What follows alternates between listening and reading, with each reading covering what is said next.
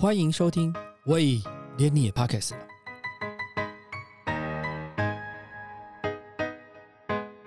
大家好，我是威廉。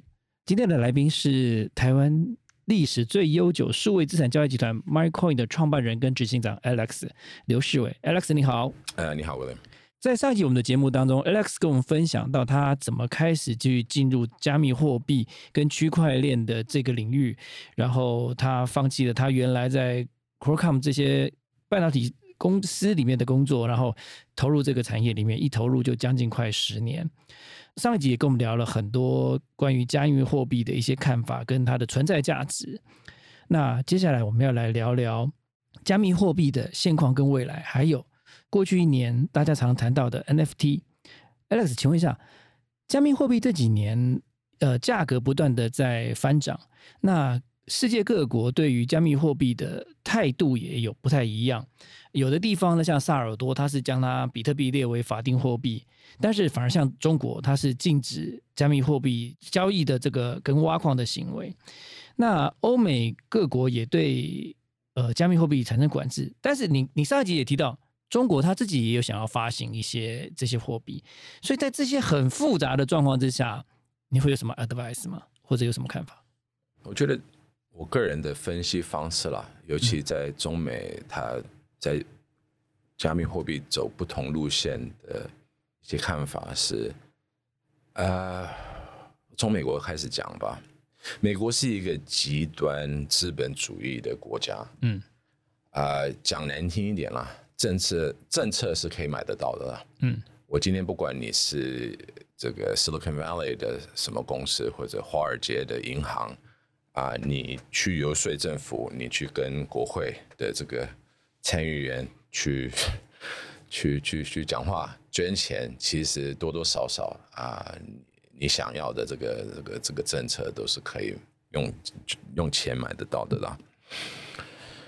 所以在过去尤其两年啊，美国政府里的有几个关键单位了啊，它财政部有一个叫 Office of the Comptroller of the Currency，简单讲就是在管商业银行的。嗯，在二零二零年的七月。他们允许商业银行可以托管比特币，在去年的一月，允许稳定币拿来做这个支付的清算，嗯，这个都是对我们产业非常友善的动作。这些事情长期对美国国家的利益的影响又是另外一回事。今天你假如认同说一个国家的权力，嗯，不管是军事或者就是在军力方面，反正都是来自印钞票，嗯，这个来源的话，对不对？那美国政府应该很轻松的让任何人都可以发自己的币，嗯啊，这个支付系统可以绕过它可以控制、可以制裁的这个 SWIFT 的这个联络银行吗？问号，OK，嗯，所以这个跟。Intel 跟 Boeing 这两家公司过去十到十五年，为了这个所谓 shareholder value，也是说把股价炒高，让他的股东，不管他是 shareholder 这个 share buyback，反正就让他股东赚钱了。嗯，把他的核心技术往海外去去送，嗯啊，把这个代工交给各各个海外的这个公司，我我觉得是差不多的行为啦。嗯啊。那就是因为有短期的这个利益，我们可以牺牲甚至放弃长长期的利益。嗯，我是美国过过去几年这这种政策的一个，我是一个 beneficiary，我的产业我的公司是受益的。嗯，所以千万不要以为我现在在抱怨。嗯，我只是用一个我认为比较客观的方式在看这件事情。好，我们来到中国大陆吧。中国大陆是什么邪恶的集权政策是吧？就是 要打压我的这个产业。我不是代表自由吗？民主吗？哎，没错啊。OK 啊，嗯，OK，so far so good，OK。但是你只要想，again，国家的利益，嗯，长期的利利益是来自它可以印钞票，它可以收税，各种。那中国大陆不是在做他国家正确的事情吗？是。共同富裕是，你知道谁应该共同富裕吗？美国才应该共同富裕的。我这个产业在美国做这个 crypto 的，嗯这些人他们可以赚两次的钱，嗯因为为什么呢？他们通常就是华尔街出来的嘛，嗯所以呢，央行在印钞票的时候，股市好的不得了，嗯是吧？嗯，那假如通通膨太严重了，那大家开始买黄金、买比特币了，他又赚了一笔，嗯，双赢啊，是啊，都是他赢啊。是啊，那社会呢？老百姓呢？不一定，没有不一定，几乎没有，就是输。输，嗯我上次回美国是七月，嗯，you know a gallon of gas，嗯五块钱美元起起跳。嗯我我刚出社会的时候，二十年前去洗一次车，嗯五六块美金，嗯加上一块的小费。嗯我这次去洗车，嗯三十块起跳。嗯对不起，你只要过去十年没有买比特币，你是老老实实的在上班，嗯你怎么过日子啊？嗯所以我赢了几次了，嗯我是赢家啊，嗯，可是我是小少数啊，是啊，所以这个是我对这个政府政策的看法。嗯。但是你刚刚讲这个共同富裕的话，在资本主义国家里面好像比较难喊这个口号吧？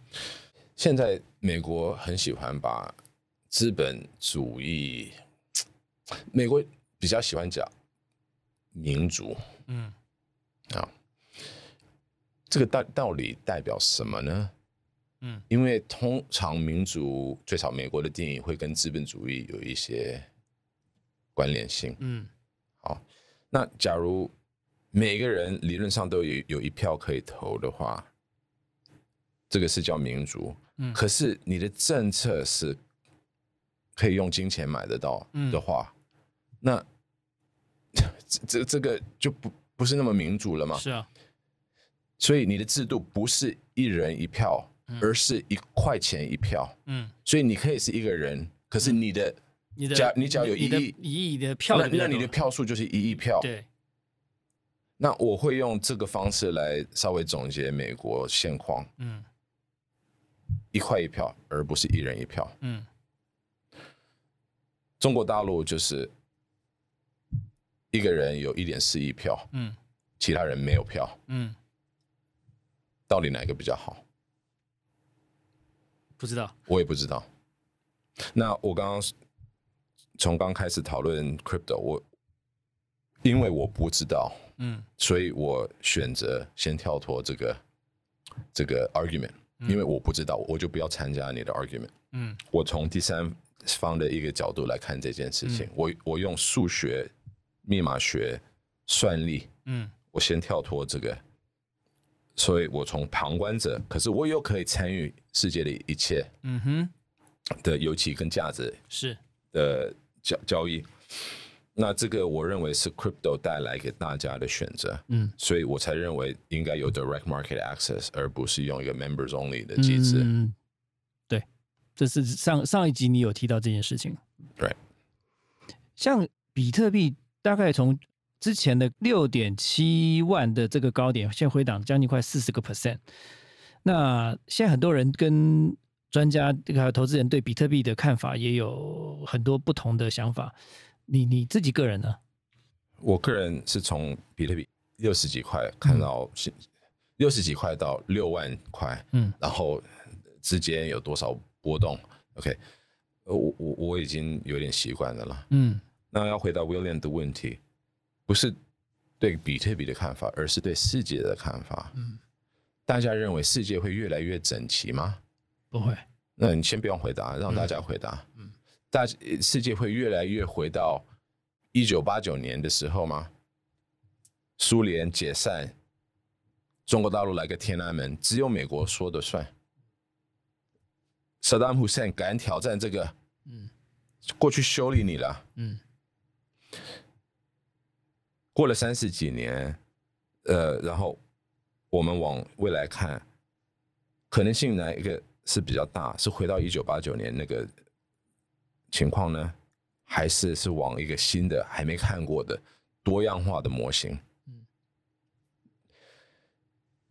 取决于你怎么回答这个问题，你再回去决定你要不要投资比特币。嗯那呃我我要把这个讲完，还是讲讲白嘛？好，讲白吧。只要大家认为我们比较有可能回到一九八九年的情况，千万不要碰比特币，嗯多买一点美国国债。嗯那有不同看法的人就可以考虑买一点比特币。也就是说，其实你个人会觉得世界的走向会比较更多元，而无法预期。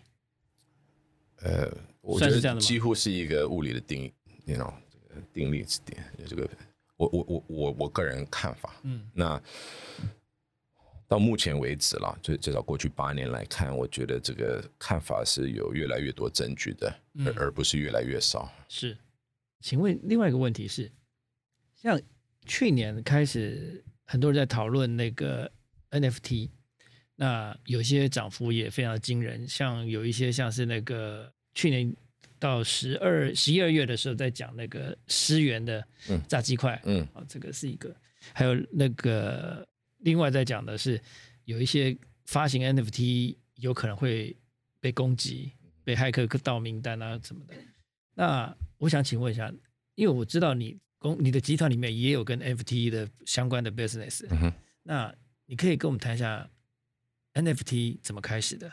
其实这个就像比特币，它是想在网络或者线上的世界复复制黄金的稀少跟就是这个可以一物一物的这种交易。那 NFT 只不过是把这件事情完成。嗯我们在线下所谓实体的世界有这个叫中文叫什么同质化，是不是？嗯像金钱、黄金，嗯、同质化的东西多呢，还是非同质化的东西多？应该是同质化多吧？真的吗？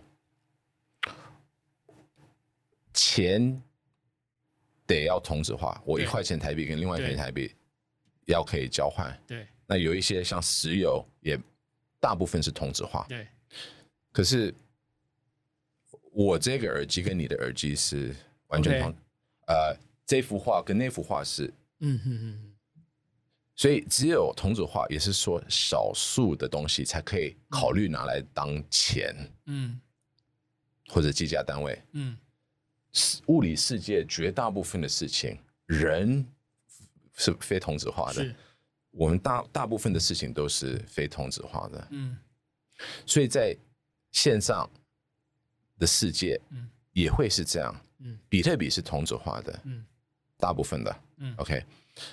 但是我今天拿来拿币拿区块链的一个单位来代表的是炸炸欺骗的什么、什么权可以取得炸欺骗的权利，或者最近周杰伦也不是发了吗？是周杰伦等于 JJ 吗？等于这个王力宏吗？不等于啊。嗯所以他发的东西跟人家发的东西就不会一样，对，哎，所以它是非同质化的，所以这个是不难理解，说为什么在未来 NFT 的市场会远远大于现在的同质化嗯。加密货币的市场，是。哎，因为现在在市场上流通的一两千种币都是同质化的，嗯。到有以太有比特，反正有稳定币，但是大部分的也没听过。那嗯。同质化的币最大的挑战是什么？就是要让它广泛的流通嘛，嗯对，愿意让让愿意愿意持让让这个持持有然后去用？流通可以换可以可以交换嘛？对。可是周杰伦的 NFT 有这个挑战吗？没有啊。你欣赏周杰伦，你就愿意收藏，愿意买了嘛？嗯你不需要流通啊。对你你想再送出去，你想卖出去都可以考虑，但是你第一个动作不需要让它全球流通嘛？对我收藏，我高兴就好。是所以我们的确也是在用呃 Cubic 这个平台，它有钱包的部分，可是现在呃非常非常受欢迎的是叫 Creator 这个服务，嗯。它在就在帮各个企业单位甚至个人发 NFT。嗯。OK，这个非常像十年前有一个加拿大公司叫 Shopify，嗯。今天呃那个时候已经有淘宝了，有 Amazon，嗯、但是有很多企业也想自己在网官网上有一个专卖区嘛。你今天假如是 Adidas 的话，你不一定想让你的鞋子直接在淘宝或者在 Amazon 跟其他品牌混在一起嘛？嗯，你肯定在 Adidas.com 想有一个呃专卖是哎官方的。那 Shopify 就是帮各个企业把它的物流、金流各种要要设这个 e-commerce 的服务，把它自动化嘛。嗯那我过去两个月一直在说，我们在做的是 NFT 的 Shopify，、没想到这几天上礼拜吧，嗯。Shopify 自己跳进 NFT 说，哦，除了我帮你卖卖鞋子以外，我要想帮你卖嗯还可以卖 NFT，right？那就像 Shopify，它没有覆盖全球嘛，它嗯它的主要市场还是在北美那边，所以我们认为这个市场是是非非常大的，所以我们假如可以啊从台湾做起，可是是覆盖到比如说东南亚的话，嗯这市场已经够我们吃了。是，所以一般来讲，发行需要具备什么条件吗？你说出来好像听起来不难，可是我我也说，哎，你你你要自己成立一个阿里巴巴或者 Amazon，有那么难吗？不就一个网站吗？然后后面串一下物流、金流，不就完了吗？嗯，呃，理论上是这样嘛，是就是，可是像像周杰伦，他是足够有有资源，他可以自己，可是。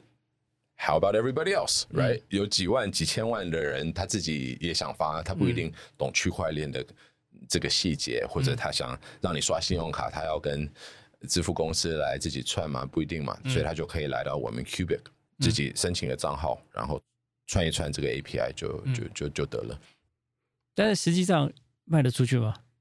哦，比如说我个人，o k 好问题。所以呃，我们光在这两个月内就已经接了这将近七十个客人，就是嗯大家都想发行。对那你问的问题才是核心了。对，发了那么多，有多少是好的？是啊 是啊，这个因为因为就像那个写书嘛，出唱片嘛，对不对？就就是呃我们刚刚我上我们上一集有谈到了嘛，就是现在因为有有 WordPress，你可以自己写 blog，是啊这表示你的 blog 值得看吗？是啊是啊。或者有 YouTube，你也可以上传你的是啊，值得看吗？是啊。那是另另外一个问题。对，OK，可是我们应该大家会感谢有 WordPress 或者有当然。YouTube 这个选择嘛。对。那今天好，我我稍微聚焦一点吧。我觉得我们大家应该有意识到说，在过去十到十五年，在这个 social media，不管嗯 Instagram 或者在在在 YouTube 上，嗯，其实有蛮多人是靠这个在过生活的，是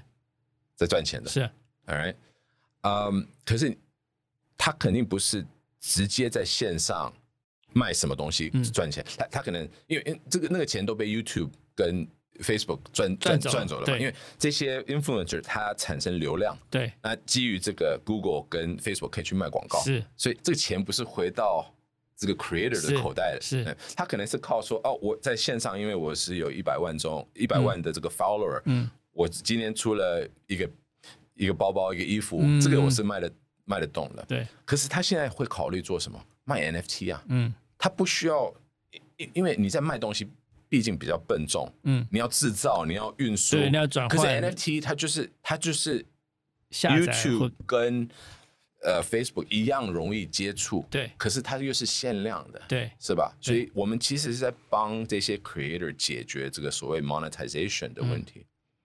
那我个人认为，随着时间，你只要相信说，呃，我我刚刚的这个分析，这个在实体世界，非同质化的东西远远大于同质化，嗯对不对？就能服务同质化的市场，就是银行、嗯金融机构嘛。嗯非同质化的是夜市、伊朗、对呃是百货，呃这个经济才是有规模的，嗯是不是？嗯所以我们的交易所可能就是比较像金融那块，嗯。但是 NFT 我们 Cubic 这个生意才是真正接触到各种全面，不同的，对对对。对，所以像有一些那个加密艺术的 NFT 啦，或者是它是其中应用一种，然后像前一阵子江振成也出了一个可以吃的 NFT，像 Microin 也提出一个，也推出了一个环保的 NFT，嗯哼，让大家可以认养数做公益，然后还有碳权的部分。那这些事情它是怎么 link 在一起的？Right，所以这个就回到嗯 NFT 的一个特性，啊，通常就像你刚刚举了几个例子，它会有一个线下的这个呃可以取什么权利或者物品的一个 right，嗯，意思也是说，它其实就是线上跟线下的连接或者是结合嘛。它不像比特币，比特币不需要有任何线下的这个凸显的方式，嗯它在账本上，在区块链上，嗯，你拥有这个就是你的，嗯。所以理论上，比特币的交易不需要类似我们这种平台当中介，嗯。只有要接触法币或者从银行转法币的时候，才需要类似我们这种平台，不然你在交易比特币，你可以完全是线上。嗯。但是 NFT 尤尤其是你刚刚提到的那几种 NFT、嗯。啊，假如是咸酥鸡，你可以去嗯，领一一包。一，包，嗯，那这个就是线下的，我不管你怎么说，他他得要得要弄出来一个东西，没错，对，所以这个就有发行单位的分，因为它就是要分出真跟伪的嘛，嗯。对不对？我们前一阵子帮一个叫狂点这个游戏公司发，嗯。非常成功，他们三十秒内就把几百个 NFT 卖光了。嗯。可是，在卖的这个几十秒过程，突然间有一个这个假冒他们的、嗯嗯嗯嗯嗯 OK，就那么夸张的一件事情嗯。出、就出现了。嗯。所以所以在那个情况下，你得要有一些线下的资源，嗯。教育大家说，这个才是官官网，你不要去那个嗯。假冒的网站去买嗯。所谓狂点的 NFT，、类似这样的，所以这个会让我们认为说，像巴德路这个门市、嗯。这种实体的资源是特别重要的，是，它可以让你进来说问人说，哎，这个是真的还假的？嗯。周杰伦发的，可是突然间又有一个另外一个周，哎，到底哪一个是真的？个是真的？大家在区块链在在在线上看起来都是、不是看起来都是真的，嗯。一个币跟另外一个币都是真的，因为区块链就是在在呃记录这个币的存在跟转移而已。可是你今天假如说我你在线下有承诺，你你你出示这个币，我给你什么东西，那这个连接是不是强的？是不是真的？嗯这个只能用比较传统的方式，比如说门市或者一家公司，嗯现在常常会听到去中心化的金融，对不对？一个智能合约就可以搞定，都是匿名的交易，也没有任何交易的限制，听起来挺好的。这个适合在全线线上的交易做，可是你这个线上的东西，只要代表线下的什么东西的时候，这个连接就变成非常重要了。这个让我想到一个问题：假设有一个人要发一个叫做 Alex 流的 NFT 好了，然后他有所谓的资格限制吧？比如说，我可以发你的，或者用你的肖像，我不可以用你的肖像权去做这件事情，嗯对不对？哇，这个就这个又落到比较传统的，就是今天呃，William，我我我不一定要发 NFT 啊，我、我可以说我自己今天也做一个 podcast 叫、叫叫，you know beauty mode，嗯。你就有资格来告我了嘛，嗯，是吧？是，所以在 NFT 的世界没有没有两样啊，就是你你不能用其他人的标签，所以像你刚刚讲的那个的那个件事情，狂点对。狂点那件事情来讲，两方面的，就是说原来的发行的单位的主张跟伪造的单位的主张来讲，有办法去请求赔偿或者怎么样吗？呃，理论上是可以的，你就可以追踪到这个假冒的嗯人或者单位，嗯你可以去告他呀。嗯，但是实际上能够成功吗？呃，因为他们有可能，如果他愿意做要做这件事情，他可能有很多保护对对，他只要呃第呃现在就是呃，这个否认不了的是说，在这个加密货币或者 NFT 是有很多诈骗，有很多假冒的这个行为。嗯那他假如做的漂亮一点，意思意思是说不留任何证据，尤其是呃实体世界的证据，那就是比较难去抓他嘛。就像那个你有打打那个诈骗电话一样，有很多机房设在海外，或者是那个对在什么地方，或者说那个呃发一些那个呃奇奇怪怪的网页，然后其实它的机房设在外面嘛，没错，没错。所以怎么去认明啊？好讲正牌的 NFT 好了，这个好像很奇怪，但是怎么去保护消费者？应该说投资人怎么去保护保障自己的权利呢？Sure，这个必须我认为啦，就是虽然我们讲的是很新、很线上的、很潮的东西，但是还是要用一些比较传统的方式去过滤嘛，嗯对不对？呃，今天淘宝上有真有假，嗯，怎么分出来呢？对，那你当然会希望淘宝本身会出来告诉你哪些是真哪些，但是它可是它不会嘛，它不会，对这是淘宝，可是对 Amazon 就会。对。你只要想在 Amazon 卖什么山寨，但是应该是说，Amazon 在二零一九年以前，其实他也不会。OK，我、well, 这个就看每个平台的政策嘛。嗯那今天假如比如说我们合作这个 Lutex 的拍卖所，它嗯让一大堆假的东西跟它的真的东西并存呢，嗯那它就在破坏它的平台、它的品牌嘛。嗯所以你要还是最终要依赖这个公司来来决定对决定那个对发行单位，对还是依照公司，还是依照发行人？对，所以 again 呃，可能我是比较。我刚刚讲了一大堆，说我为什么从传统跳到这个，嗯那可是我在这方面又回到蛮传统的观点，我觉得、嗯没错，你你在呃做区块链，你在发 NFT，理论上不需要跟线下的世界有任何关联。嗯但是你假如今天是用 NFT 来代表什么线下的嗯东西，嗯不管是权利或者一个连接，那你就需要一个比较传统的方式来验证这个连接嘛。嗯那通常会是发行的单位或者交易的平台嗯来做这种验证。有有些 NFT 它是针对产品，就特针对某一个艺术品或者是某一个图像去做发行嘛，哈。它的结构是说，等到你如果有一天你要把它变成实体化的时候，你可以把它 print out，或者是可以把这个东西交给你对不对？嗯，那事实上现在有发生真正已经有交货的这样的东西出现吗？有啊，那个那个鸡鸡块不是就是这样吗？呃，鸡块是一部分了，因为它是毕竟是小的嘛。比如说，我把一个可能把一一张 Picasso 的画，我拿出来做这件事情对，会比一定有做这件事情，对不对？对啊那会不会产生突然间有一天，假设在最后结果我我要兑现的时候呢，我拿不到那瓶酒，或者拿不到哦，那张画，这个就是 again，我刚刚说的，你还是需要用传统的方式。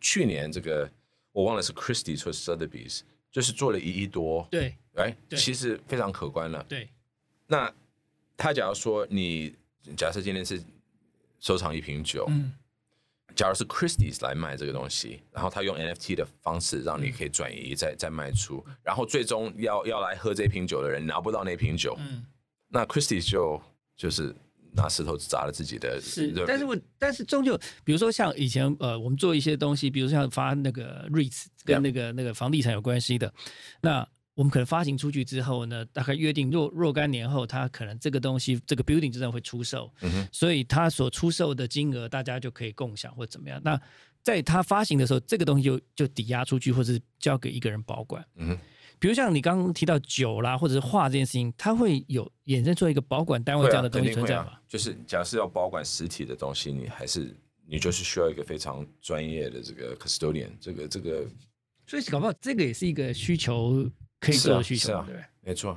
所以你要把 REITs 转换成它到底是 NFT 还是 FT，就是是是同质化的。这个嗯我们、因为它是比较像一个证券啦，对，它是证券，对。但是我只是举例说，因为他当时在他交付的时候，他就是把这个建筑物信托出去，。嗯对，然后等到这个时间到期的时候，这个房子这个需就依照求是要依照某一个东西去，处分嘛。这个需求是有的啊，所以 William 可以跳进来做这个，就是一个 NFT 的保管嗯。的这个单位。就是发行跟保管连接在一起，就是发行的单位上它需要有一些东西是能够去管理的，是是是。去去做这件事情。其实对，因为我前几年有一个，因为我去瑞典参访，嗯哼，就有一个瑞典的一个朋友，就常常跟我联络，他就那时候我看不懂，他是在网络上弄车子，嗯哼，他说他这个车子非常 unique，所以所以可以做交易或者怎么样，然后可能类似一台 Porsche。可是我我一直想不出来说，这这个 Porsche 到最后它会不会变成是一台真的 Porsche 出来给我，对不对？两万。但是问题是，如果你不是 Porsche 的厂商，你怎么去把这个东西弄出来，变成是那个在在二手市场也有比较对，但是二手对二二手市场这个是可以理解，但是二手市场你要把，因为它里面会有一些比如说轮子啦或者什么，所以我才是刚刚说嘛，就是大家会对 Cubic 有这个需求，就是因为他不希望那么。不管你是 Porsche 或者是是是比较什么知名的品牌，你不希望把你的东西跟有可能是假的东西，在一个没有管理的拍卖所是共存嘛？是你就希望你只要是 Porsche，你就从 Porsche 的官网卖出这个 NFT，、对，然后它可以转移几次，卖出几次。可是最终到最后最后你是可以出事的时候 deliver 一台什么东西你就来，Stuttgart，对我就从工厂 做一个一个 cosmet 的 Yeah, 东西出现 exactly, 也.是可以嘛，对不对？所以 Porsche 他会非常保护他自己的这个 reputation，嗯所以他会他假如要做这件事情，他就谨慎自己发 NFT，、嗯，在区块链上转了多少次，这个都是数学在帮他验证的，Porsche 不需要他，不需要去管这些东西。只是最终我的钱包里有 Porsche 的 NFT，嗯，那 Porsche 你 you gotta do the right thing，对，不然这个消息会传的很快。是 OK。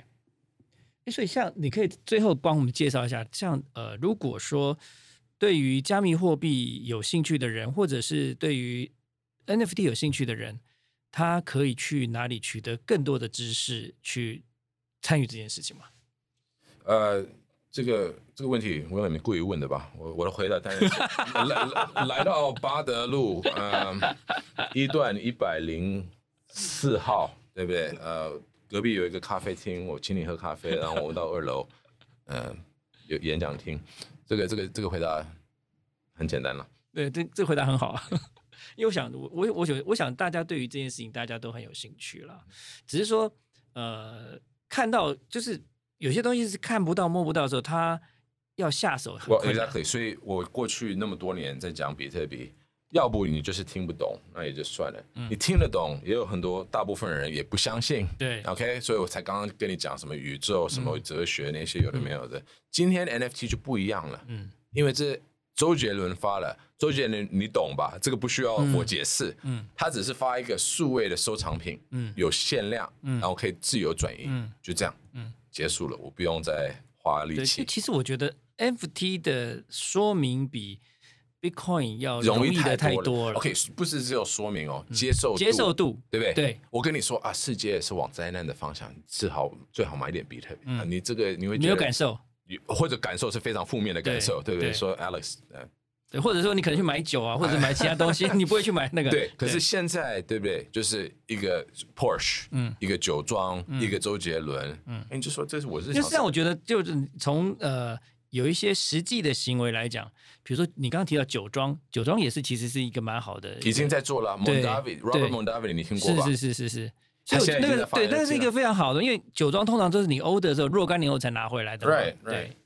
那其实中间他们真正已经想去酒庄的对时候，钱包里 Mondavi 我的 NFT 我有收藏，那你就让你就我去。我把我那瓶提出来，就这样子嘛。对，因为我觉得在现实生活，这个好像比较容易把那个结合在一起。你生活你现在相信了吧？我刚刚说了，这个 NFT 的市场是比现在的同质化的交易市场嗯大几百倍，嗯是现在懂了吧？懂懂懂。